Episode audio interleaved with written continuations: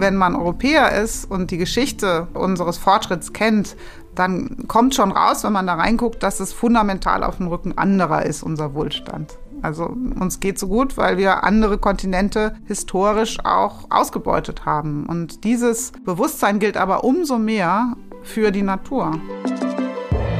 Hallo und herzlich willkommen zu Mit gutem Beispiel, dem Podcast zum 100-jährigen Jubiläum von Veleda. Mein Name ist Hanna Herzsprung. Ich bin Schauspielerin und schlüpfe immer wieder in Rollen von Menschen mit außergewöhnlichen Biografien. In diesem Podcast machen wir uns gemeinsam auf die Suche nach echten Geschichten von Menschen, die mit gutem Beispiel vorangehen.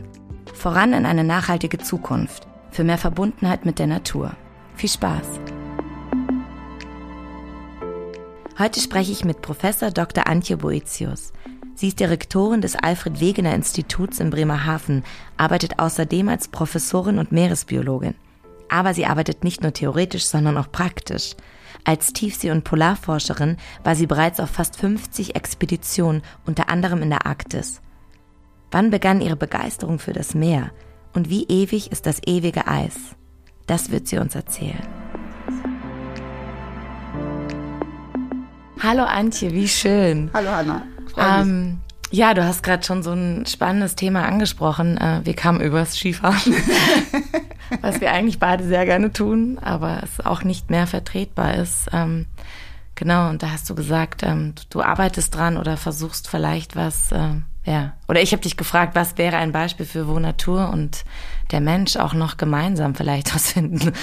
Ja, es gibt so große Bewegungen jetzt für die Frage, wie geht denn Zukunft mit so vielen Menschen? Wir sind ja jetzt 7,8 Milliarden Menschen auf dem Planeten. Und wenn man so Bilder sieht, äh, wie und wo Menschen leben, dann gibt es zum Teil so unglaubliche Dichten von uns und ähm, auch natürlich wieder Lösungen, wie man so viele sein kann.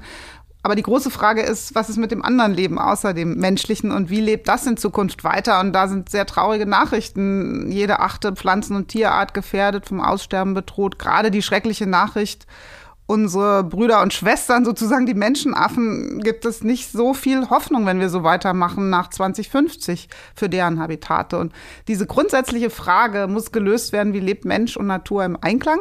Und da gibt es große Bewegungen, die dafür sind, dass es äh, pure, reine Natur gibt, die sich selbst überlassen bleibt, die geschützt ist, wo es keinen Zutritt, keine Nutzung gibt und der Rest der Erde muss halt enger zusammenrücken. Und ich bezweifle, dass das funktioniert und würde gerne mehr, und das tue ich auch mit Leuten an dieser Frage arbeiten, wie gelingt ähm, ein, ein gestaffelter Zugang zur Natur, wie gelingt das Zusammenleben, denn es gibt ja auch eine alte Tradition von Menschen, wie man im Einklang in Gleichgewicht mit der Natur leben kann, ohne diese fürchterliche Übernutzung. Und das müsste eigentlich aus meiner Sicht die Lösung sein, weil jetzt Corona gezeigt hat, dort, wo wir dann nicht mehr hinkommen, wo zum Beispiel der Tourismus erlischt, dort ist eher wieder Waldbrand über äh, illegale Jagd, das hat alles wieder zugenommen. Und wenn man sich überlegt, dass wir verstehen, was wir von der Natur haben und dass wir ein Schutzkonzept brauchen, wo Menschen die Natur beschützen, entstehen Arbeitsplätze, gibt es ein anderes Verhältnis zur Natur. Und vielleicht ist das so ein Weg, wie wir weiterkommen. Und da gibt es tolle Beispiele in Afrika natürlich, aber auch bei uns in Europa. Also viele der Naturschutzgebiete haben ja Menschen, die sich um sie kümmern, die versuchen auch da Wiederansiedlung von schon verdrängten Arten hinzubekommen. Ich fahre nächste Woche nach Kärnten, da läuft so ein Riesenprojekt. Wir selber haben eins in der Nordsee. Wir wollen gerne die alten Arten, die verdrängt sind, Helgoländer Hummer, zurückholen.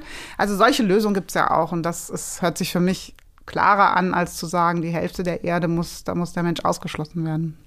Und ähm, gehen wir mal zurück zu deinem Anfang, wenn es in Ordnung ist. So wie, wie begann alles, Antje? Das ist ja so spannend. Also was du alles machst und also das will ich auch fragen, wie wie ist dein Tag? Ja, also es ist ja, der hat wahrscheinlich zu wenige Stunden. Ganz wenige Stunden. ähm, aber wie, wie begann alles? Wie warst du als Kind? Was? Als Kind war ich, glaube ich, ein bisschen seltsam. Also als kleines Kind, ähm, ich bin, bin mit meinen Geschwistern aufgewachsen. Meine Mutter war alleinerziehend und wir waren sehr oder sind sehr eng miteinander, die Geschwister. Wir waren, glaube ich, immer schon die besten Spielkameraden, weil wir so dicht nacheinander geboren wurden. Ich war aber selbst gar nicht so ein Draußenkind und manchmal wundere ich mich über mich selbst, wo ich schon alles war oder was ich gemacht habe. Weil eigentlich war ich als Kind nur eine Leseratte. Ich habe nur in Büchern gelebt und habe eigentlich so draußen Abenteuer bis auf die tollen Urlaube mit meinen Geschwistern nicht so gemocht und war, war einfach habe mich vollgestopft mit Büchern. Das war ich als Kind. Und da kam dann schon die Faszination auch. Ja, da kam die Idee, dass ich äh,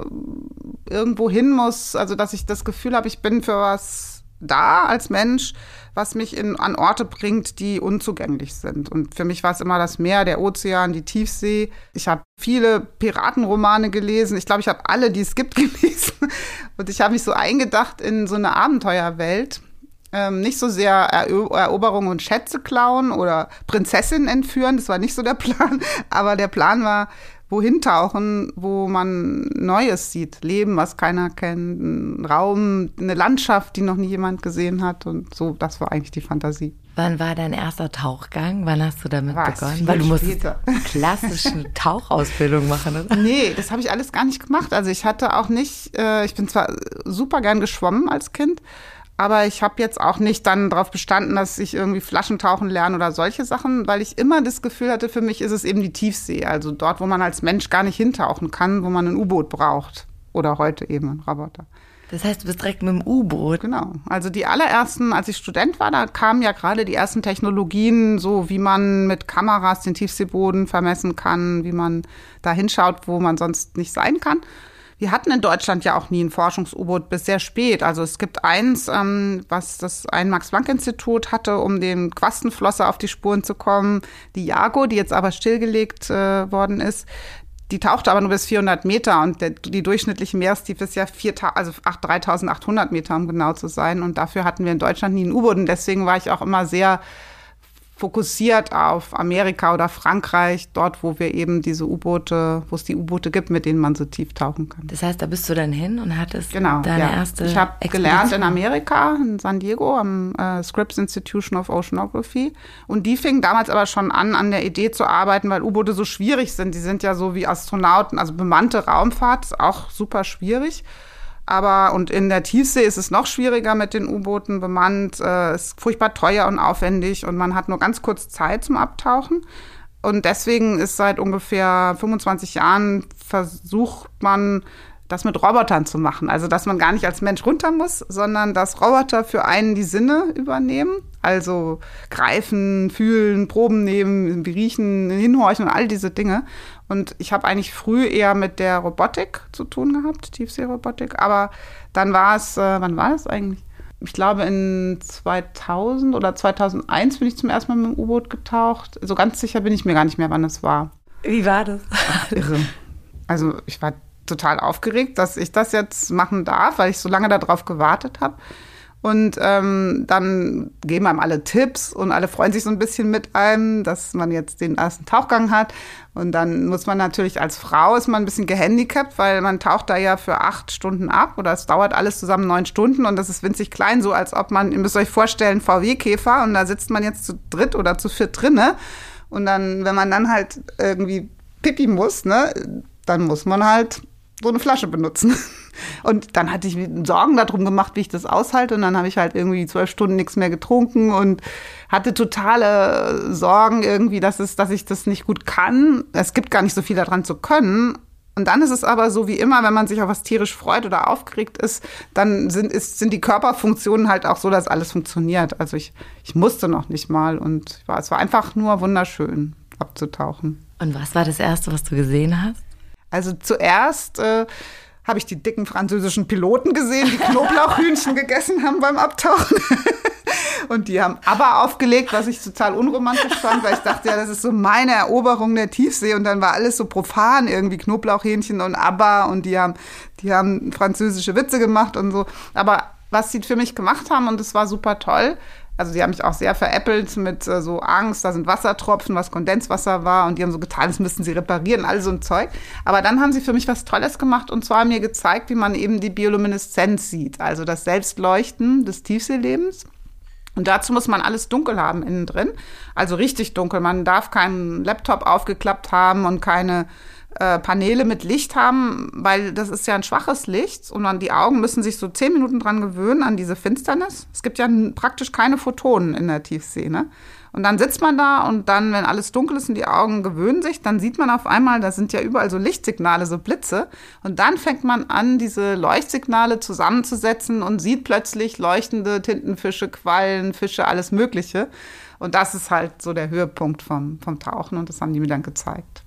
Das ist irre, weil ich kenne es natürlich nur aus Filmen. Ich liebe Dokumentarfilme, aber wie hast wie, wie wird es denn? Denn sind die Kameras das ist so cool. Vom, oder wie? Immer alles muss dunkel sein. Also man kann nur sehen, als Mensch mit unseren Augen können wir das nur sehen, wenn wirklich alles dunkel ist. Und ähm, das macht man normal nicht so gerne, auch bei den äh, weil man braucht ja Licht, um zu manövrieren. So, also das macht, wenn man drum bittet, machen die U-Boot-Piloten das ja für einen.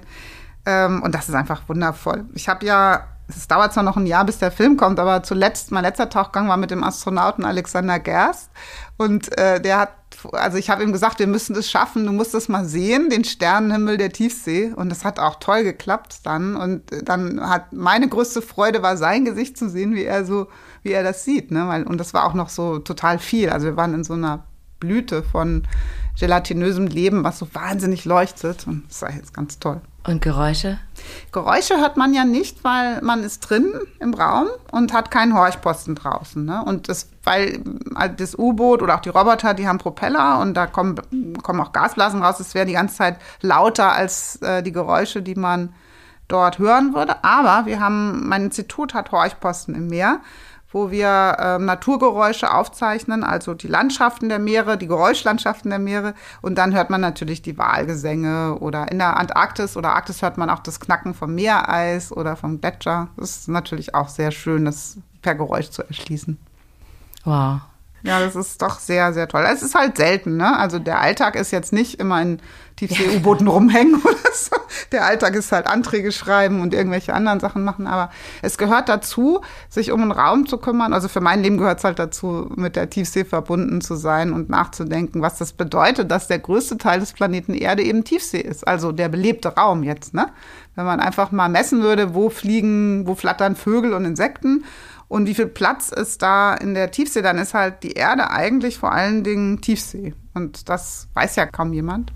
Und auch wie bunt und vielfältig das Leben ist und wie merkwürdig, wie anders als das, was wir kennen.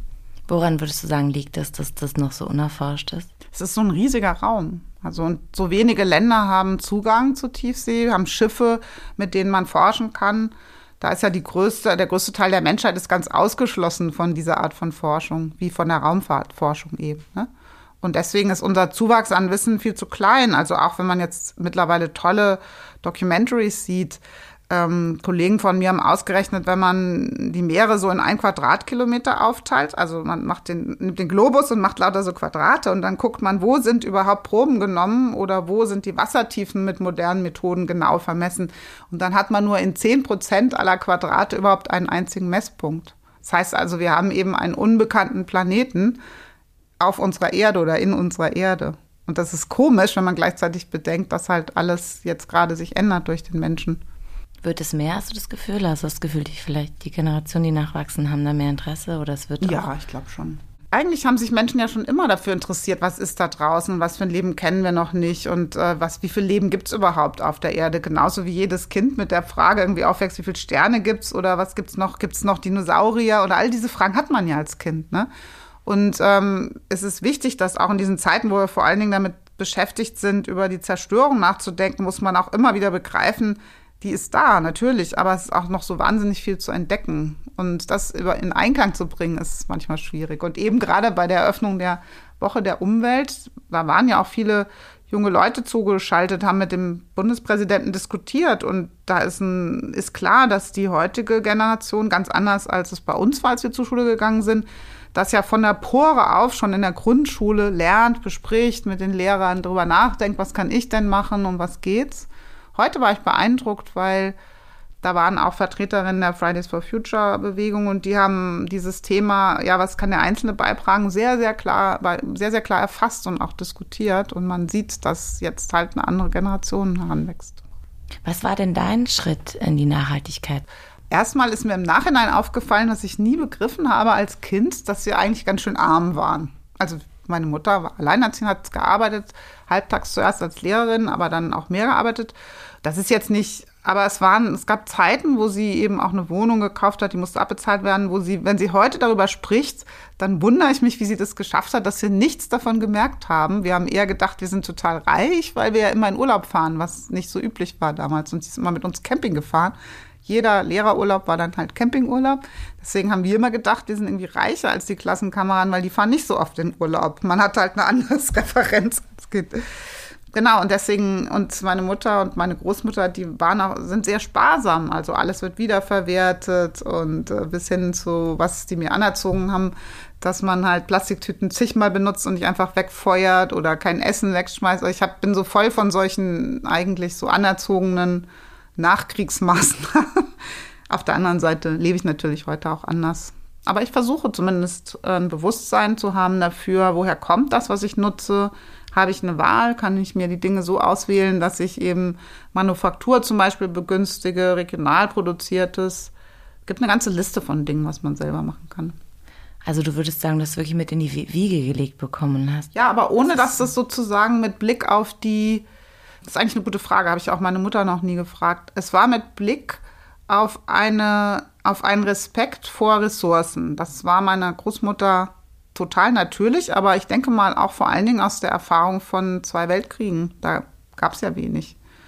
Und das hat sie ihren Kindern beigebracht, meine Großmutter und meine Mutter oder ihre Schwestern auch. Die sind alle so. Das ist halt so in der DNA praktisch, in der kulturellen mehrfach verwerten. Als Kind fand ich es aber manchmal schrecklich. Wir waren eine sehr große Familie mit vielen Cousinen und Cousins und wir mussten immer, wir waren so in der Mitte und dann waren immer schon acht Cousins und Cousinen vor uns Kleider auftragen. Und ich fand das als Kind manchmal doof. Also hätte ich mir auch lieber was Neues gewünscht, als irgendwas, was schon halt abgewetzt irgendwo war. Aber heute weiß ich, okay, die hatten einfach irre viel Respekt vor dem Wert von Nahrung und Ressourcen. Und das ist die richtige Haltung. Irre, ne? dass das eigentlich äh, da so ein völlig natürlicher Umgang war und jetzt müssen wir es neu lernen. Oder? Genau, das ist echt irre. Also ich weiß nicht, wie es bei deiner Familie war, aber das ist tatsächlich eine sehr kurze Zeit, in der wir Menschen im Westen auch anders gelebt haben. Also unsere Großeltern schon, wenn man die fragt, die haben jetzt echt nicht jeden Tag Fleisch gegessen und die sind nichts, das war nicht normal zu fliegen. Also heute sind es ja immer noch, was habe ich neulich gelesen, war ich auch erstaunt, dass ähm, zwei Drittel der Menschheit noch nie geflogen ist und auch nicht fliegt und ähm, dass dieses, diese Idee, dass zu uns das mehrfach im Jahr in Urlaub fliegen, dass das uns gehört, dass das sein muss, dass das zu uns Menschen gehört, das ist super neu, das gab es vorher. Das ist halt diese Gewohnheit, ne? Und jetzt wieder lernen zu verzichten. Was ist Verzicht? Ist Verzicht ja, Verzicht ist auch, wird auch irgendwie überschätzt. Also heute hat mich echt gefreut. Das war, glaube ich, Carla Remsmar, dieser saß, die gesagt hat, ähm, uns ist schon klar, dass dieses, was auch oft mit Fridays for Future verbunden wird, ähm, jeder, also man darf nicht fliegen, man darf nicht dies, man darf nicht das, dass es um Verzicht und Verbot geht, auch einen auf den falschen Pfad führt, weil eigentlich geht es ja um einen völligen Umbau dessen, was wir kennen an Energiesystem, an Mobilitätssystem. Und das hat schon was mit der Bereitschaft zu tun, anders zu leben, aber es ist nicht unbedingt einfach nur Verzicht, Verbot. Also dieses, was, da ringen ja sofort die Alarmglocken, wenn man denkt, jetzt kommt irgendjemand, verbietet ein dies und das und jenes und so, dass es darum nicht geht. Das ist mehr die Aufklärung. Ja, und wirklich der Versuch, nochmal wieder zurück zu dem, was es ja schon mal gab, dass Sonne und Wind eigentlich unsere Hauptenergiequellen sind. Aber das in einer modernen Welt, die natürlich sehr stromhungrig ist. Wie wird also, das gehen, meinst du? Wie wird das? Es gibt schon Lösungen, technische, aber es gibt halt ähm, so viele Stolpersteine dahin, auch sich zu einigen. Also wir haben halt immer diese Konflikte, die dann eintreten, was mich sehr beschäftigt ist, weil es unseren Küstenmeeren gar nicht gut geht, dass es dort immer diesen Krieg, Naturschutz gegen Fischer, gegen Windparks, gegen Verkehr, Schiffsverkehr, gegen Militär, also alle streiten sich um dieses bisschen Platz Küste und man kommt nicht voran damit so ein Offshore-Windpark gebaut wird, den man dringend braucht, damit es Wasserstoff gibt, damit man überhaupt rauskommt aus Kohle, Gas und Öl, muss man halt einen Platz im Meer geben. Anders geht's nicht. Aber da sind halt fundamental riesige Genehmigungsverfahren dazwischen, die Jahre dauern und wir kommen da nicht voran an dem Ende. Und viel zu wenig Leute machen sich, glaube ich, Gedanken, was die Alternative ist. Also man kann es ja umrechnen, ne? Eine Tonne CO2, die wir im Meer raushauen, die hat einen Effekt auf den Zustand der globalen Korallenriffe, auf das Meereis in der Arktis, auf die Vielfalt von Pflanzen, auf Urwälder, auf die Wälder, die uns lieb sind und vertraut sind. Da gibt es immer direkte Zusammenhänge. Ne? Und das ist aber so schwer, das zu verhandeln. Aber woran liegt's? Ich meine, es gibt jemanden wie dich, der kann das klar sagen, der kann es benennen, der kann Beispiele nennen. Ich glaube, weil es eben doch neu ist im Kopf. Also ich hatte es nicht in der Schule und ich habe auch eine Weile gebraucht zu kapieren von meinem Erstaunen oder meiner Lust am Entdecken, bis ich wirklich gemerkt habe, das, was ich entdecke, das ist schon gar nicht mehr das, was ich vor fünf Jahren entdeckt habe. Das sieht ja schon anders aus und was machen wir da? Das war für mich auch eher ein spätes Aufwachen. Ne? Und ich glaube, bei ganz vielen Leuten ist es so, die haben es eben nicht in der Schule gelernt. Also woher sollen sie jetzt das Wissen nehmen und der Wissenschaft vertrauen, dass, die, dass das stimmt, zu sagen, wenn wir so weitermachen, dann vernichten wir unwiederbringlich eine gigantische Artenvielfalt und dieses Netzwerk des Lebens, was wir eigentlich brauchen als Menschen. Wann war das bei dir? Bei mir war das extremste, als ich in der Arktis war zum zweiten Mal und ähm, dann diese massive Meereisschmelze miterlebt habe, wo man nicht mal wusste, ist es jetzt der erste eisfreie Sommer der Arktis, weil es so schnell ging und man so sehen konnte, wie die Arktis, die ich kannte, einfach nicht mehr da ist. Und ähm, da waren wir, ein, ich war Fahrtleiterin, das ganze Schiff war voller internationaler Studierender. Und wir wurden dann angerufen von den Medien, so, was seht ihr da? Es ist kein Eis mehr am Nordpol. Und wir waren dann eher so, wir waren, hatten so unser Tiefseeforschungsprogramm und dann so, hä, was ist da los? Und dann haben wir die Karten halt alle angeguckt und gesehen, ja, das ist jetzt, wir sind in einer neuen Zeit gelandet. Und da bin ich so richtig, also das hat mich sehr mobilisiert. Auch einfach mit den Studenten darüber zu sprechen, wie es denen geht. Ne? Also dieses Bewusstsein auch, dass die nächste Generation oder die Kinder, die jetzt geboren werden, all das schultern müssen und wir eben das nicht auf dem Zettel haben, auch unsere Gesetze nicht so sind und dass wir das achten, das, was die Generationen da vor sich haben. Weißt du noch, was das erste war, was du, als du das, was du dann gemacht hast, als du das so erlebt hast?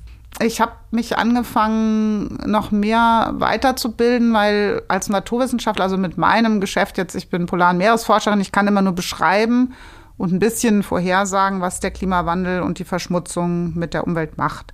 Und dann steht man immer da vor allen möglichen Leuten, die es wissen wollen oder nicht, und erzählt alle diese Schrecken und apokalyptischen Situationen, die vor uns stehen. Und dann habe ich so gemerkt, das ist irgendwie doof. Ich würde, und alle wollen immer nur Lösungen hören. Ne? Dann halte ich mal einen Vortrag als Polarforscherin. Dann geht es genau zwei Minuten um, um Eisschollen oder den Ozean. Und dann geht es schon los, ja, aber was sollen wir denn jetzt machen? Dürfen wir denn trotzdem aus der Kernkraft aussteigen? Darf ich noch wohin fliegen? Müssen meine Kinder, ähm, sollen die jetzt nur noch Pflanzen essen? Ist es das Fleisch? Also das, meine Dialoge, egal wo ich hingegangen bin, waren immer über Lösungen und seltenst über den die Zerstörung der Natur. Dann habe ich versucht herauszufinden, wie kann ich besser transportieren über das, was ich da sehe als Augenzeuge, auch die Möglichkeiten der Lösung. Und dann musste ich mich natürlich mehr einlesen oder eindenken in technologische Lösungen, aber auch vor allen Dingen sozioökonomische Lösungen.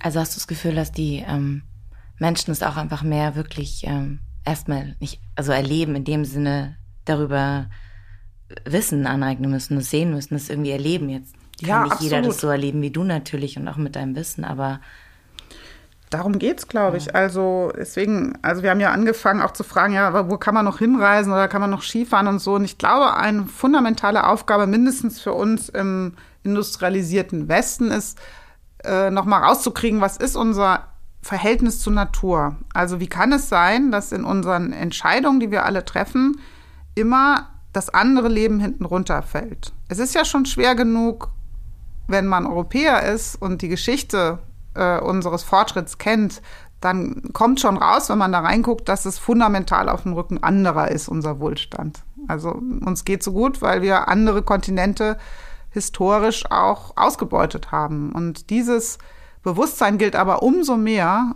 für die Natur diese, der Wohlstand und vieles dessen, was uns gut oder was wir schön finden, hat damit zu tun, dass anderes stirbt und vernichtet wird.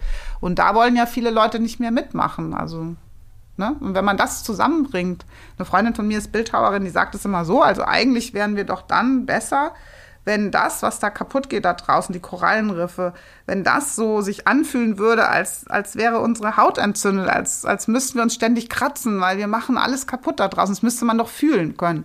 Und tatsächlich gibt es ja auch Kulturen, menschliche Kulturen, die das fühlen. Und bei uns ist das irgendwie so raus, ne, aus dem Kopf. Und das ist ein Teil der Erneuerung, die wir brauchen, wieder zu verstehen. Und das hat, zeigt uns auch die Pandemie. Am Ende des Tages leben wir in, in einem Netzwerk mit der Natur. Und wenn wir das Gleichgewicht versuchen zu verlassen, weil wir Natur durch Technik ersetzen, dann fällt es uns auf die Füße. Dann kommt anderes zurück, was furchtbar teuer und ungerecht und schrecklich ist, von der Pandemie angefangen bis aber auch zu anderen Leistungen. Also gerade beschäftige mich auch mit dem, was da los ist im Marmara-Meer. Istanbul kenne ich sehr gut und Bosporus, also die ganze Ecke und die versinken in diesem Schleim. Und äh, da gibt es nicht so richtig eine Lösung für. Und das sind alles so Beispiele, wo man sieht, aber seit 30 Jahren ist klar, wenn man das Abwasser nicht klärt, dass da einläuft und das wird wärmer, die Meere, dann kommen eben Algenblüten ohne Ende und der Schleim wird immer mehr. Und man, dieses Wissen haben wir alles, ne? Aber das Wissen zu nehmen und davon das zu nutzen, um anders zu leben, das ist nicht gut organisiert, weil es immer noch in der Praxis nicht einem einfach gemacht wird. Und das ist ja auch die soziale Spannung in Deutschland, wenn hören wir ja von der Politik im Wahlkampfmodus, um Gottes Willen, 16 Cent mehr Benzinpreis. Das kann ja der arme Herr Müller und seine Kinder, die können das ja gar nicht, das geht ja gar nicht. Und dann merkt man, okay, was genau hat jetzt da jemand gesagt? Da steckt ja drin, dass es eben, ja, es gibt auch in Deutschland Armut. Aber woher kommt die? Die kommt ja jetzt auch nicht, die muss nicht so sein. Es kann auch anders sein. Und dass die Wissenschaft schon lange sagt, das, was umweltzerstörend ist, muss wesentlich teurer sein und unbequemer als das, was gut ist für die Natur, für die Luft, fürs Wasser. Das wäre doch die logische Rahmenbedingung. Die muss aber organisiert werden. Und ich glaube, das ist das zweite Ding. Neben der individuellen Haltung brauchen wir eine Politik, die uns einen Rahmen gibt, dass das natürlich passiert, dass vernünftig mit der Natur umgehen einfacher, günstiger und näher an uns dran ist als die Zerstörung.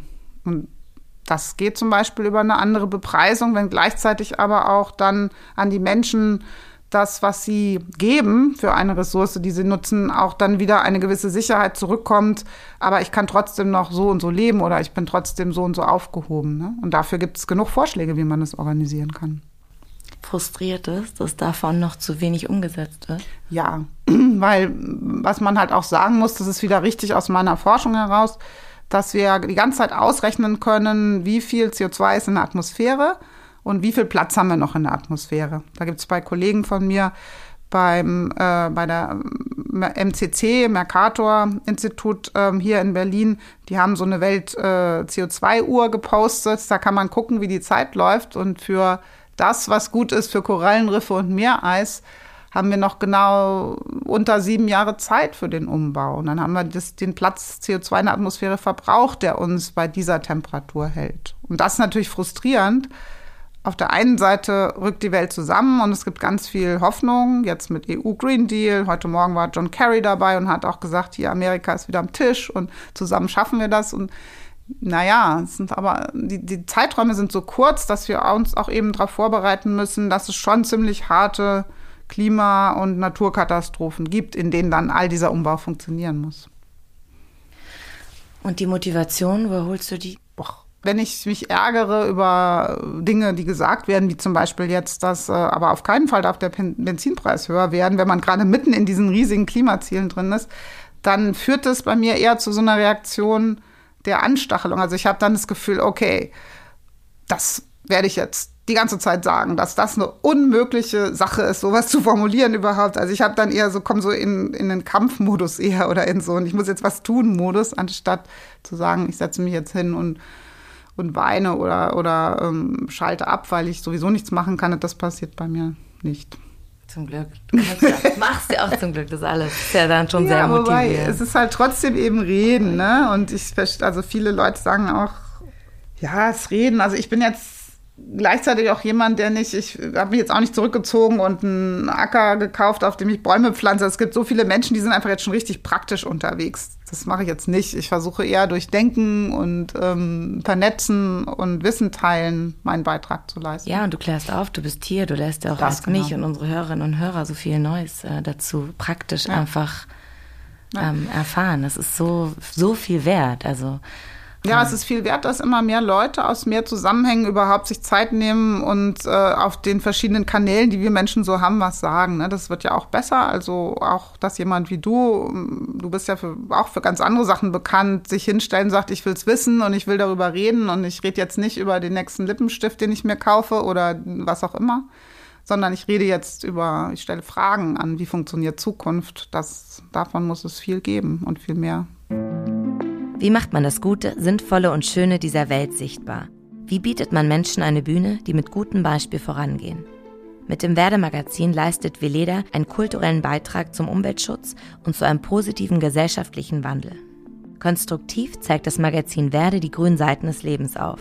Werde vermittelt Wissen, bietet Anleitungen zum Selbermachen und liefert Interviews mit inspirierenden Persönlichkeiten aus den Bereichen Nachhaltigkeit, regenerative Landwirtschaft, Fair Fashion und Ästhetik. Was ist das Lieferkettengesetz? Wie stelle ich ökologische Putzmittel selbst her? Und warum ist Konsum nicht demokratisch? Das Werdemagazin erscheint viermal im Jahr als Printausgabe, gedruckt auf Naturpapier, erhältlich am Kiosk oder versandkostenfrei im Abo. Außerdem könnt ihr die Online-Ausgabe jederzeit lesen auf werde-magazin.de.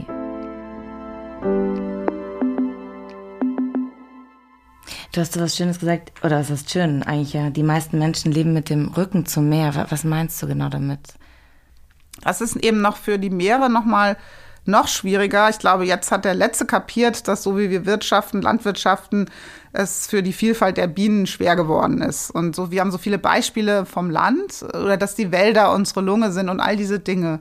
Und was das mit uns zu tun hat, haben auch die meisten verstanden. Aber die wenigsten haben verstanden, dass alles, was wir tun, auch immer auf die Ozeane wirkt. Und dass, auch wenn wir Menschen, die sagen, aber ich mag, ich fahre gar nicht an die Küste oder die Meere sind weit weg oder Deutschland hat sowieso keinen Ozean, dass eben die Ozeane global mit uns vernetzt sind und eine riesige Last von dem, was wir tun, tragen. Also 93 Prozent der Erderwärmung merken wir gar nicht, sind gar nicht da, weil die Ozeane die aufnehmen und um, umverteilen und, und, und ausdünnen.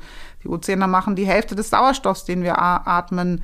Die Landwirtschaft mit ihrer elendiglichen Überdüngung ähm, schafft eben die Nährstoffe am Ende über die Flüsse und den Regen ins Meer und dort äh, verändern sich dann eben zu unseren Ungunsten oder zum Ungunsten der Artenvielfalt das Nahrungsangebot, äh, Algenblüten entstehen. Und alles, was wir tun, das schlimmste Beispiel ist natürlich Kunststoffe, die für immer bleiben im Meer und äh, wo praktisch jedes tote Tier, Vogel, Schweinswal oder was auch immer man findet und wo man reinguckt und alles ist voll Plastik. Und das meinte ich mit Rücken zum Meer, weil wir gar nicht drauf kommen, dass wenn wir so einen Stoff, so ein Material verwenden, was wir vielleicht nur einmal verwenden wollen, was aber in den Meeren für tausend Jahre bleibt oder für x hundert Jahre, das ist dann im Rücken zum Meer, weil diese Denkkette oder diese Wirkkette nicht betrachtet und nicht beachtet wird. Aber warum nicht? Weil es doch mit so Wissen zu tun hat, ja. Und komischerweise, das ist, ich war gerade bei einer Konferenz, das hat mich sehr beschäftigt, weil ich schon an den Fortschritt und an Aufklärung und an unser wissenschaftliches Wissen fundamental glaube.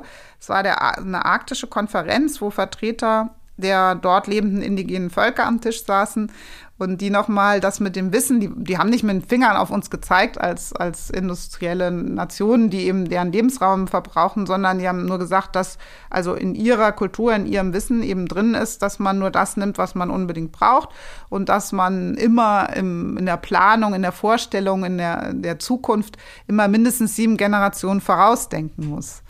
Und dann habe ich auch so gedacht, na, wir sind so stolz auf all unser Wissen und Universitäten und Erfindungen und Innovationen. Aber da sind Elemente vom Wissen, nämlich Nachhaltigkeitswissen, was uns vielleicht wirklich vollständig verloren gegangen ist. Und was woanders aber erhalten ist. Und das muss man wieder verbinden. Und jetzt komme ich mit einem Lösungsvorschlag. Sag mal. Nee, ich habe ja leider keinen, sondern so, die Frage natürlich, weil du vorhin gesagt hast, alle wollen von dir mal Lösungen mit deinem Wissen, aber es ist natürlich was so nahe liegt. So also Bildung Schritte. ist ganz klar gehört dazu. Und deswegen glaube ich ja, dass auch die Zukunft, da glaube ich an die Zukunft, an, an junge Leute oder Kinder, die heute geboren werden, die werden es schwer haben zwar, weil ja schon so viel kaputt ist und die Last so groß geworden ist, aber die haben auch das Wissen von Anfang an bekommen dann das zu erkennen und das zu verstehen. Das ist ja jetzt also mein Patenkind, das ist einfach in der Schule aufgewachsen. Also sie hat sogar mal zu mir gesagt, also irgendwie könnten die mit uns auch mal über was anderes als Klima reden. Wir machen Klimarechnen in Mathe, wir lesen Klimatexte in Deutsch Und sie hatte dann so halt, es war halt überall, ne?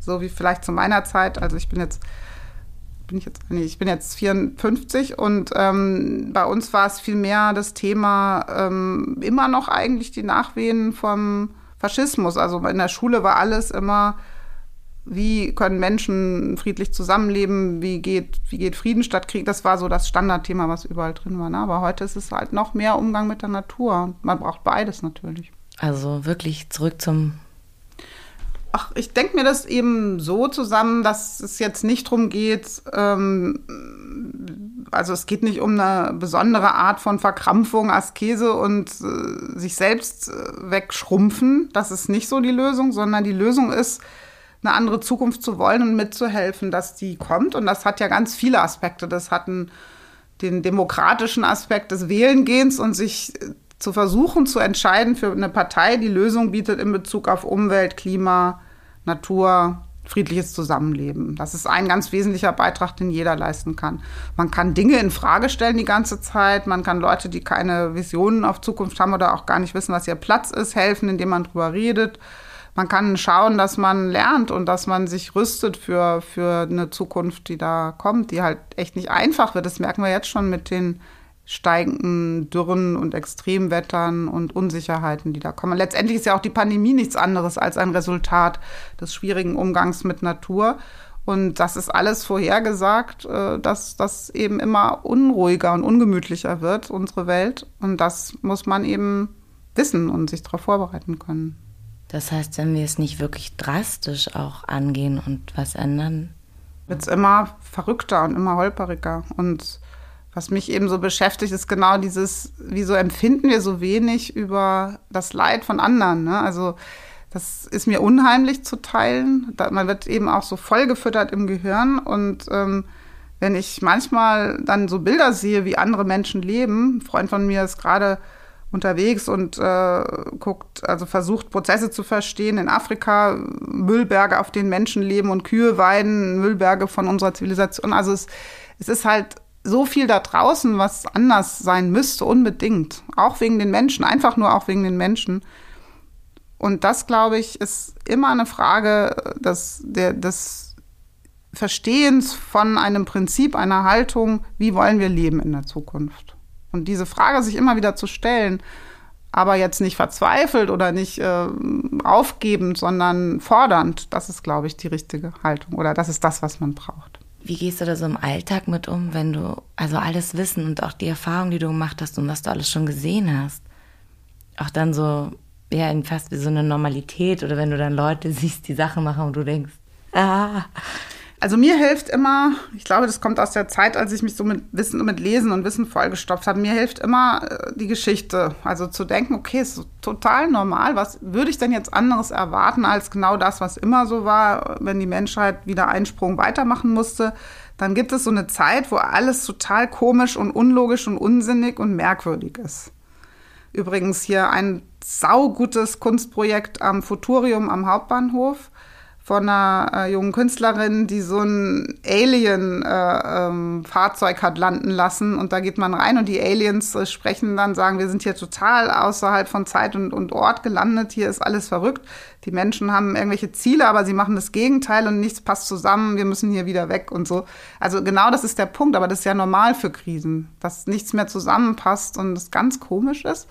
Und was ich einfach finde, was hilft, ist, ähm, und da habe ich auch gar nicht so einen missionarischen oder Aufklärungsbedarf. Ich, ich suche mir eher Leute, die ähnlich denken wie ich, aber vielleicht anderes Wissen haben, was man ergänzen kann und wo man dann zusammen weiterkommt und das multipliziert, was eigentlich zu erreichen ist. Und das muss gar nicht so dramatisch oder traurig sein. Also ich gehe auch immer noch total gern raus und feiern und tanzen und alles. Das gehört zu meinem Leben dazu mir auch eine Stärke zu verschaffen, indem ich auch einfach die Welt genieße, wie sie ist und andere Menschen. Das ist ja nicht entweder oder, sondern es ist, wie leben wir zusammen und wie erkämpfen wir uns eine Zukunft, die eben nicht nur für uns hier an diesem kleinen Fleck gut ist, sondern für mehr. Darum geht es. Also würde man sagen, du lebst absolut nachhaltig und verzichtest nicht, weil Für mich ist diese Sache mit dem Verzicht halt anders im Kopf. Also ich verzichte jetzt, ich habe jetzt noch nie das Bedürfnis gehabt, ähm, mir ständig neue T-Shirts zu kaufen, die ganz schrecklich günstig sind äh, und die dann wieder wegzuschmeißen, wenn ich sie zweimal getan habe. Sowas ist bei mir einfach nicht programmiert.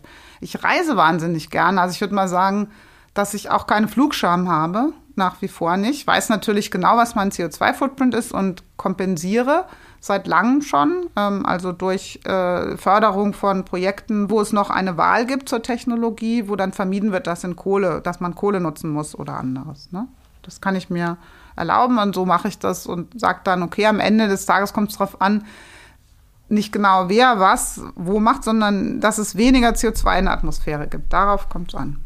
Ich habe äh, gelesen, dass du jetzt schon 49 Expeditionen äh, erlebt hast und bald die 50. kommt. Ist das richtig? Ja, genau. 23, ne? 2023. Da ist wieder eine große Arktis-Expedition. Also alle zehn Jahre mache ich diese, versuche ich diese ganz, ganz großen, mehr als zu Tiefsee-Expeditionen zu machen. Aber ich hoffe, dass es klappt, dass ich nächstes Jahr, nachdem ich als Direktorin jetzt wirklich auch total brav zu Hause geblieben bin, ähm, will ich unbedingt bei einer Expedition dabei sein, die eine Kollegin und Freundin von mir macht. Dort soll ein im Golf von Kalifornien, Sea of Cortez, ein Stück völlig unerforschte Tiefsee, also dort, wo das am tiefsten ist, erforscht werden mit äh, U-Boot. Die Alvin, das ist das Forschungs-U-Boot ähm, von Woods Hole, die kann eben bis zu sechs Kilometer tief tauchen.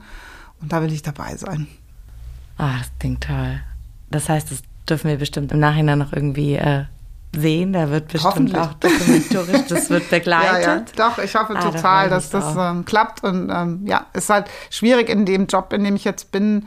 Da ist natürlich die Hauptaugenmerk auf Organisieren und Managen äh, gelenkt. Das AVI in Bremerhaven und an seinen anderen Standorten haben ja insgesamt 1250 Mitarbeitende und die wollen natürlich auch ein gutes Management haben und es gibt immer viel zu organisieren und zu entscheiden, aber ähm, irgendwie habe ich das Gefühl, man ist auch ein besserer Manager, wenn man selber noch einen Fuß im Wasser und Schlamm hat und Eis. und deswegen hoffe ich, dass ich dann auch mal wieder mitforschen kann. Danke, dass du dir die Zeit genommen hast. Ich habe noch eine Frage und zwar, ähm, wir hatten dich gefragt, ob du so eine Art Greenpeace hast. Ah, so irgendwas, was ja, Besonderes. So ein bisschen was, was, was dich quasi so erinnert an oder auch vielleicht begleitet in deiner Nachhaltigkeit. Aber du hast es jetzt schon so schön beschrieben, dass es eigentlich immer Teil von dir war. Vielleicht bist du es selber. also ich schleppe jetzt nichts ganz Besonderes mit rum.